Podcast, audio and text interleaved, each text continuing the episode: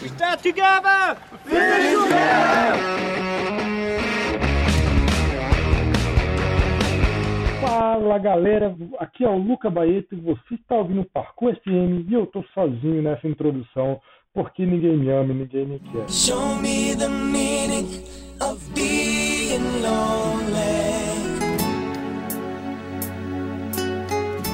Mas estamos de volta ativa depois de um grande hiato onde nós estivemos focados nos projetos de aula e no encontro internacional de parkour da Parkour Generations Brasil, que foi o Rendezvous América Latina. Rolou lá no Rio de Janeiro esse ano e foi muito bacana. Você pode conferir as fotos na nossa página lá do Facebook. É só digitar facebook.com barra Brasil. Então, alguns avisos aqui que eu tenho antes, de, é, antes da gente partir para a pauta. Se você está ouvindo nosso podcast pela primeira vez, vai lá no nosso Instagram, arroba parkour.fm, perdão, ou no Spotify, e ouça os episódios anteriores também. A gente fez uma entrevista muito enriquecedora com o Dan Edwards, que é o cofundador da Parkour Generations, e antes disso a gente falou do efeito Velozes e Furiosos no parkour, em um papo bem descontraído entre eu, Danilo e Jedi. Então confere lá Recomenda para a galera do parkour que ainda não ouviu. Recomenda para aquele pessoal que está começando na prática agora também. Em segundo lugar, comenta lá na nossa página no Instagram o que, que você achou desse episódio aqui, antes, é, depois de você ouvir, e nos ajude compartilhando a palavra do Parkour FM. Isso vai nos ajudar bastante a manter o ritmo das coisas e fluir melhor nesse percurso, beleza? Então vamos à pauta a gente fez uma entrevista muito bacana com o Gustavo Ivo durante o evento Parkour Old School, que aconteceu aqui em Brasília em novembro do ano passado. É, pois é, demorou para soltar, mas chegou a hora, né? E o Gustavo é um para ser inspirador para muita gente, tem um carisma muito grande e acolhedor. Eu tenho certeza que quem treinar com ele vai voltar para casa com mais sabedoria e com um upgrade no bem-estar. E um pequeno disclaimer aqui, é que nós gravamos a entrevista em um açaí, no local aberto. Então, na gravação vai ter alguns barulhos de fundo que a gente não conseguiu eliminar completamente, mas a nossa conversa está audível. Então, sem mais delongas, vamos para a entrevista.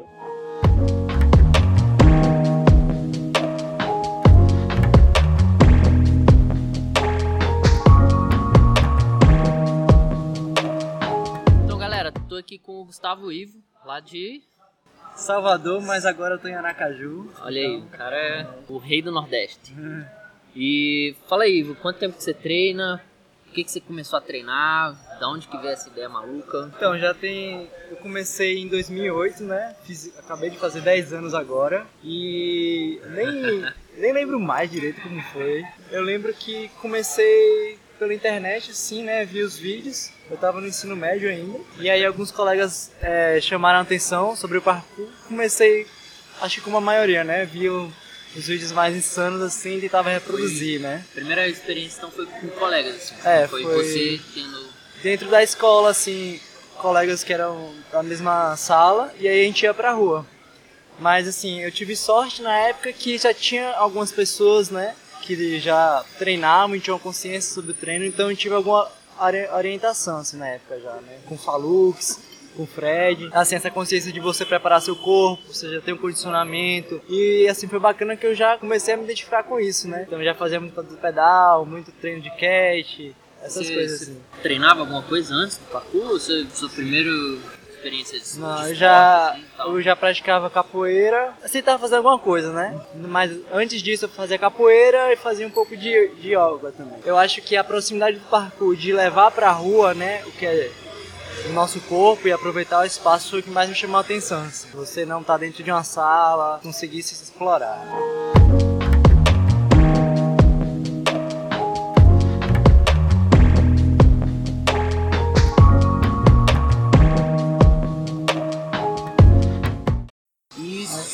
Que, que é, como é que funciona, o que, que vocês já fizeram, o que, que ainda está fazendo.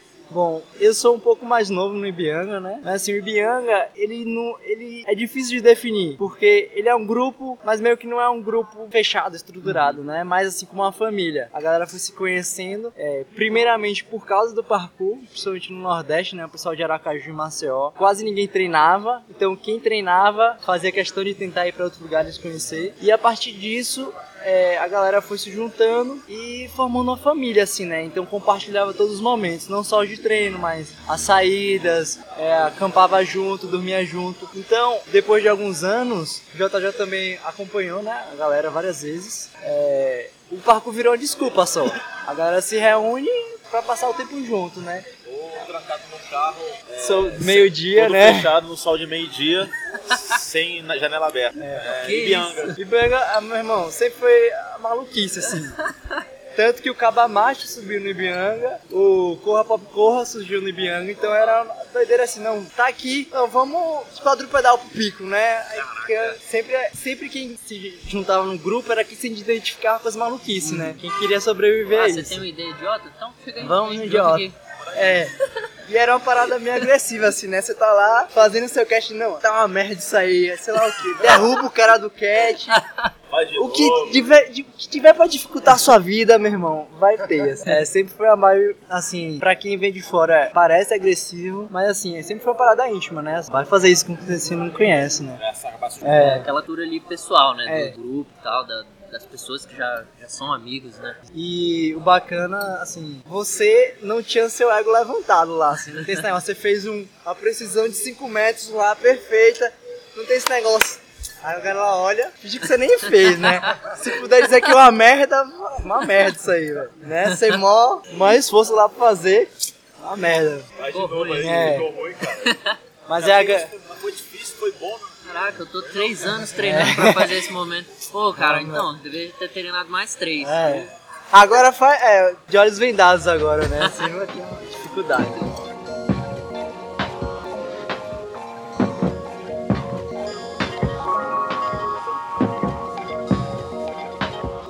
E o Ibianga ele funciona como associação ou ele é só o grupo ali mesmo da galera?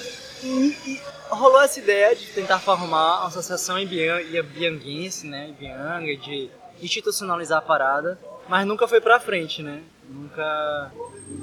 Nunca funcionou dessa forma. E eu acho que pela própria natureza da parada, né? O que, que significa Ibianga? Pelo amor de Deus. Aí você tem que perguntar pros dinossauros da parada, viu? porque é um tema polêmico. Mas em tese, assim, né? Vem de Ibi, que é terra, e o Anga eu não vou lembrar agora. Mas eu lembro Filho do da terra, filho da terra, né? É? Massa, massa. Mas tem a ver com isso. É um feto, o símbolo é um fetozinho assim. Ah, é. Parece É. nascendo.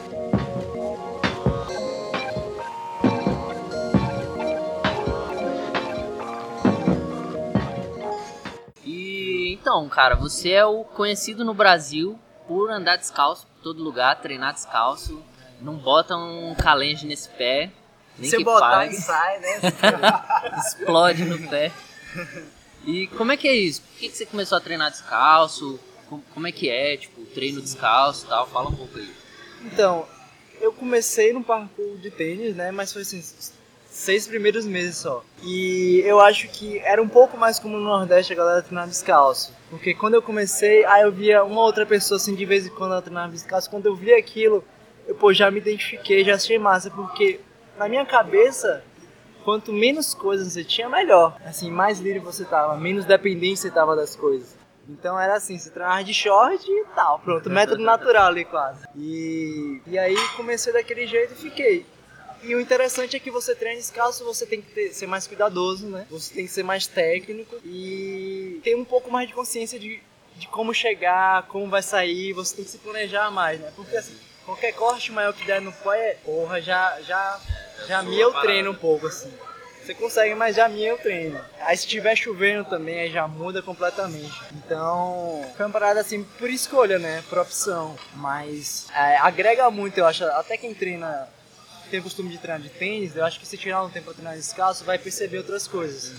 Porque você vai ter que pensar como você chega, qual a parte do pé principal que vai segurar o impacto, sabe? Se você quiser fazer seguido, como é? pra fazer catch. Aí você tem que pensar as estruturas que estão, né? Porque tem parede que vai comer seu pé, velho, se você não tiver.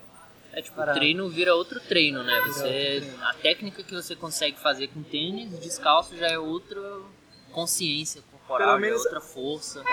Pelo menos a percepção que você vai ter é diferente. Uhum. A técnica pode até ser parecida, mas como você vai perceber é diferente. Sim. Tipo, pra, antes da precisão, pra você sair, você já checa como tá o Uhum. piso, né? Se tá aderente. É mais esse cuidado. Mas você treina de tênis de vez em quando?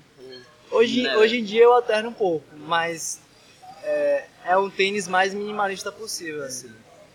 Eu não- quando eu boto aqueles tênis de amortecimento, é muito estranho, velho. Diferente. Parece que eu piso num monte de almofada, assim, é muito estranho. Mas com, com relação ao própria próprio desempenho, assim, de, de performance, Sim, você acha sim. que tem, tem uma desvantagem em treinar descalço? Ou você, ah, eu vou levando e tá ok?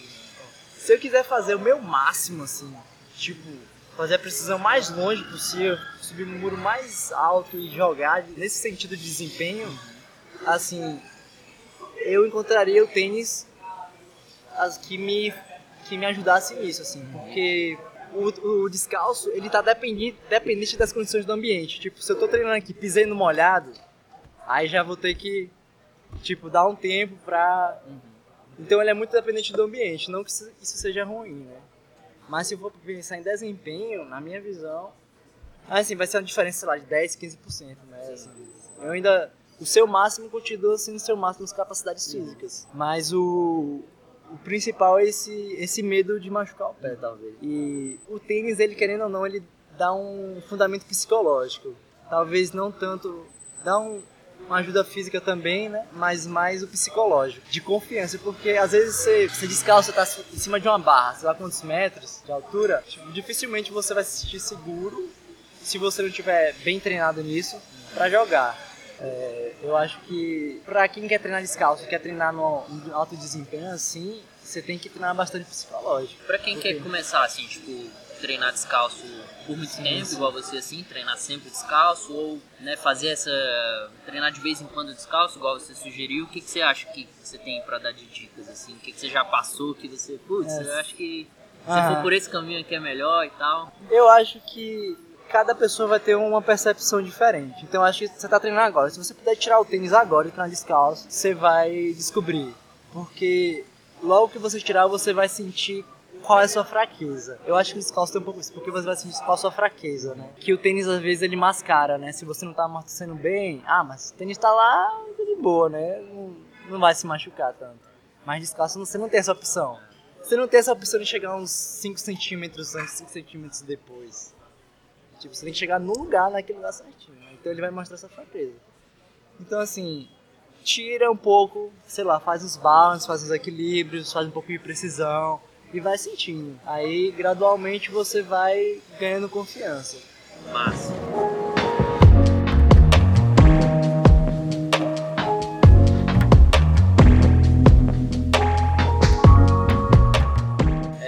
Você também é um atleta vegano. É, também. E como é que é? Conta aí um pouco. Tipo, você começou com isso depois do parkour, antes do parkour? Sim. É, foi, é interessante. Quando eu comecei, eu não era, né, vegano, mas tinha algumas pessoas do parkour que eram vegetarianas já. Eu, eu nunca, eu acho que não tem uma associação direta, mas às vezes no parkour você tem uma galera que às vezes é uma galera que tem um pensamento diferente, a pessoa é vegetariana, às vezes a pessoa é ateia. São tipo pessoas que um pensamento crítico às vezes de algumas coisas. Então, eu entrei no parkour, aí um ano depois eu virei vegetariano. Eu virei ovolacto, né? Eu não comia carne, mas eu comia ainda ovo, leite, queijo, essas coisas. Você teve um processo ou foi tipo, amanhã chega de- disso na? Rapaz, foi um, foi um processo, mas não foi tão longo não. E assim, foi sorte que algumas pessoas já eram no, no parkour de onde eu comia, de onde eu praticava, mas assim, a grande maioria das pessoas não, não curte muito não. Pô, é sempre no, no tom zoeiro, Como é assim, que né? é nessa galera bruta do parkour? Não, comer carne, sei lá o quê? Associa carne a algum tipo de, de, bru- de força, brutalidade. Né? Quando Você não escolheu essa vida aí de ser subnutrido. É, só come mato, né, esse pessoal aí. É, mas tipo, é, cons- você conseguiu ver assim, no- nesse primeiro momento que você teve de adaptação ali, você já conseguiu ver ganhos e perceber assim mesmo no seu corpo assim, a diferença de Rapaz, então, mais ou menos energia? no, como eu não consigo comparar no parkour antes e depois, porque eu virei vegetariano logo no, quando comecei parkour, assim, um ano depois. Mas, assim, o que eu percebo, pra mim, é que eu tive hábitos melhores de saúde, eu comecei a prestar mais atenção no que eu tava comendo, e eu comecei a comer mais, de forma mais diversificada. Então, se antes era só arroz, feijão, carne, e de manhã, sei lá, pão com manteiga, essas coisas, eu comecei a comer muito mais coisas, diferentes, assim, né? E eu não sinto que minha capacidade é diferente, né? Física de outras pessoas. Nem melhor nem pior. O corpo meio que se adapta, né? É, Depois ele de um se tempo. adapta, Pra você já é normal. E aí o veganismo, que já é uma outra coisa, né? Ele já exclui ovos, queijos e qualquer coisa que seja derivado de animais para um, um, um estilo de vida que de não causar danos à vida animal, né?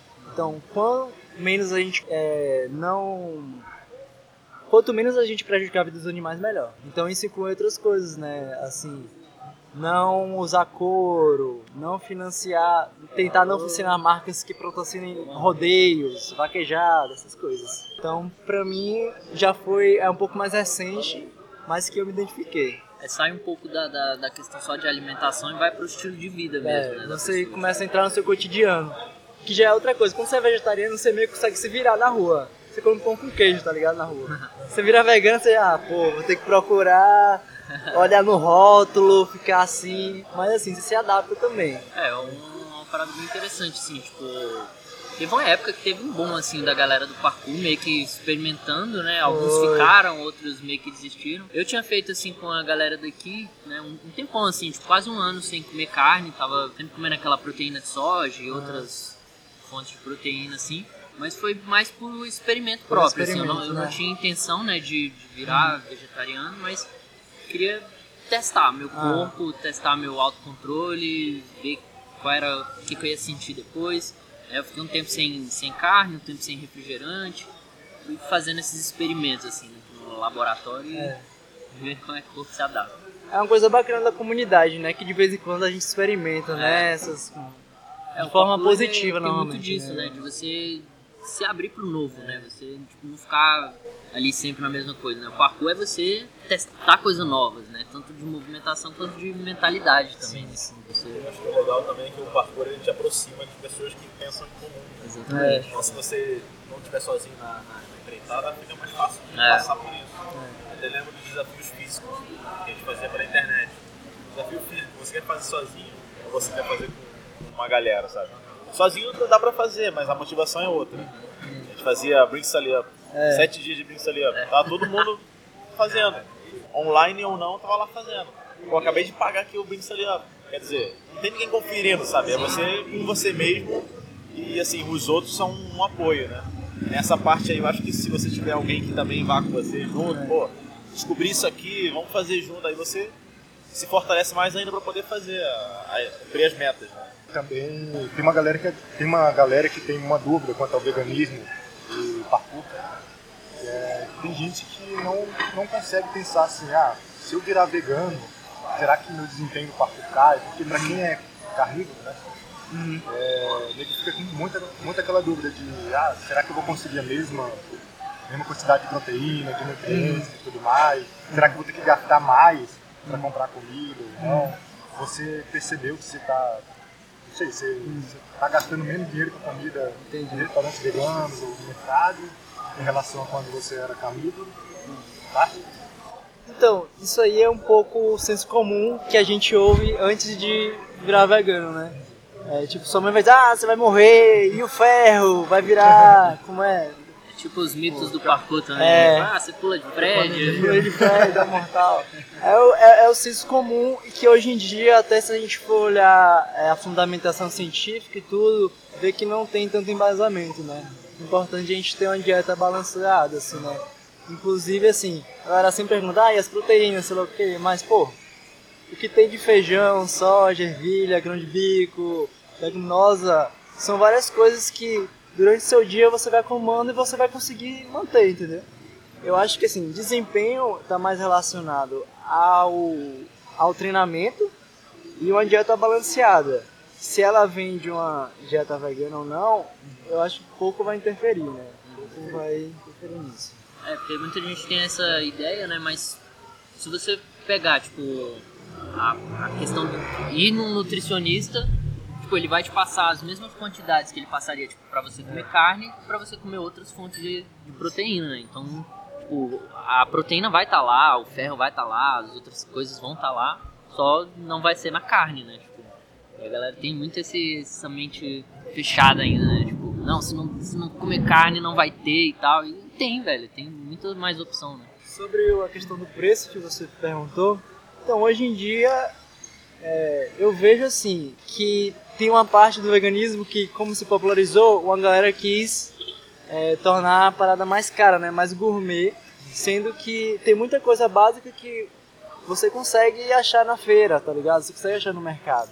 Mas assim, você no veganismo você tem que se tornar mais independente. Tem que aprender a cozinhar. Não tem pra onde correr essas coisas. Você vai ter que ir atrás de sua comida, porque pessoa, se tinha alguém que fazia comida fazer, não vai fazer mais. Então você vai ter que comprar sua comida, você vai ter que fazer sua comida. E é, é, tem esse planejamento. Assim, não é algo que hoje em dia eu me preocupo tanto mais. Massa.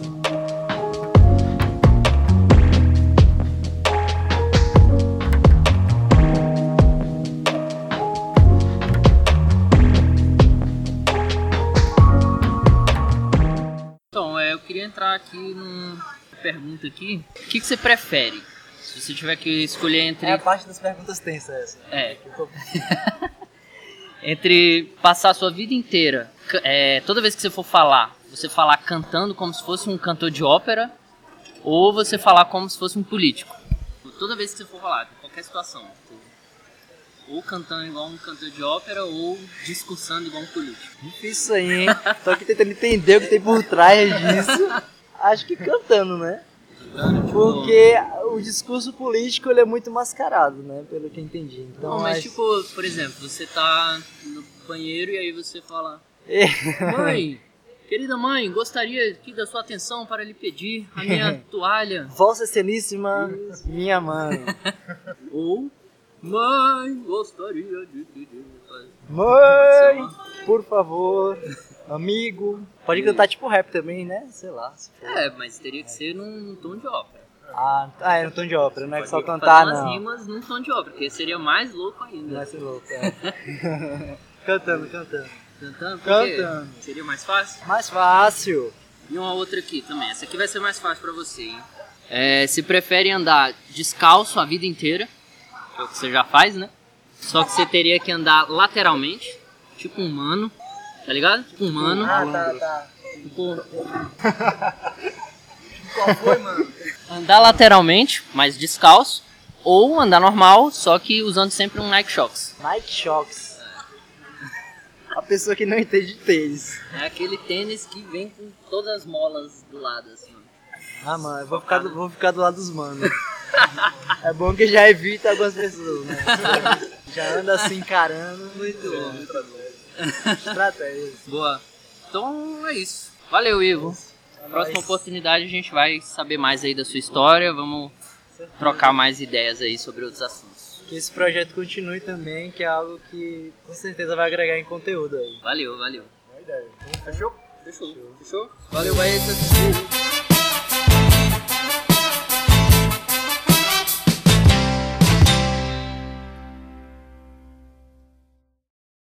Então é isso, galera. Espero que tenham gostado aqui desse bate-papo que a gente teve com o Gustavo Ivo, só que ainda não acabou.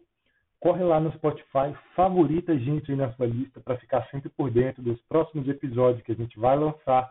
Corre lá no nosso Instagram, parkour.fm, já deixa o seu like lá e comenta o que você achou da entrevista.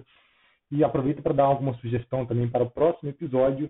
E divulga no grupo da família, mostra para o pai, para a mãe, divulga lá pra, na, no grupo da turma da faculdade, mostra para o professor, mostra para a namorada, e que isso vai ajudar a gente bastante a manter o ritmo desse nosso trabalho aqui. Então é isso, galera. Valeu, até a próxima.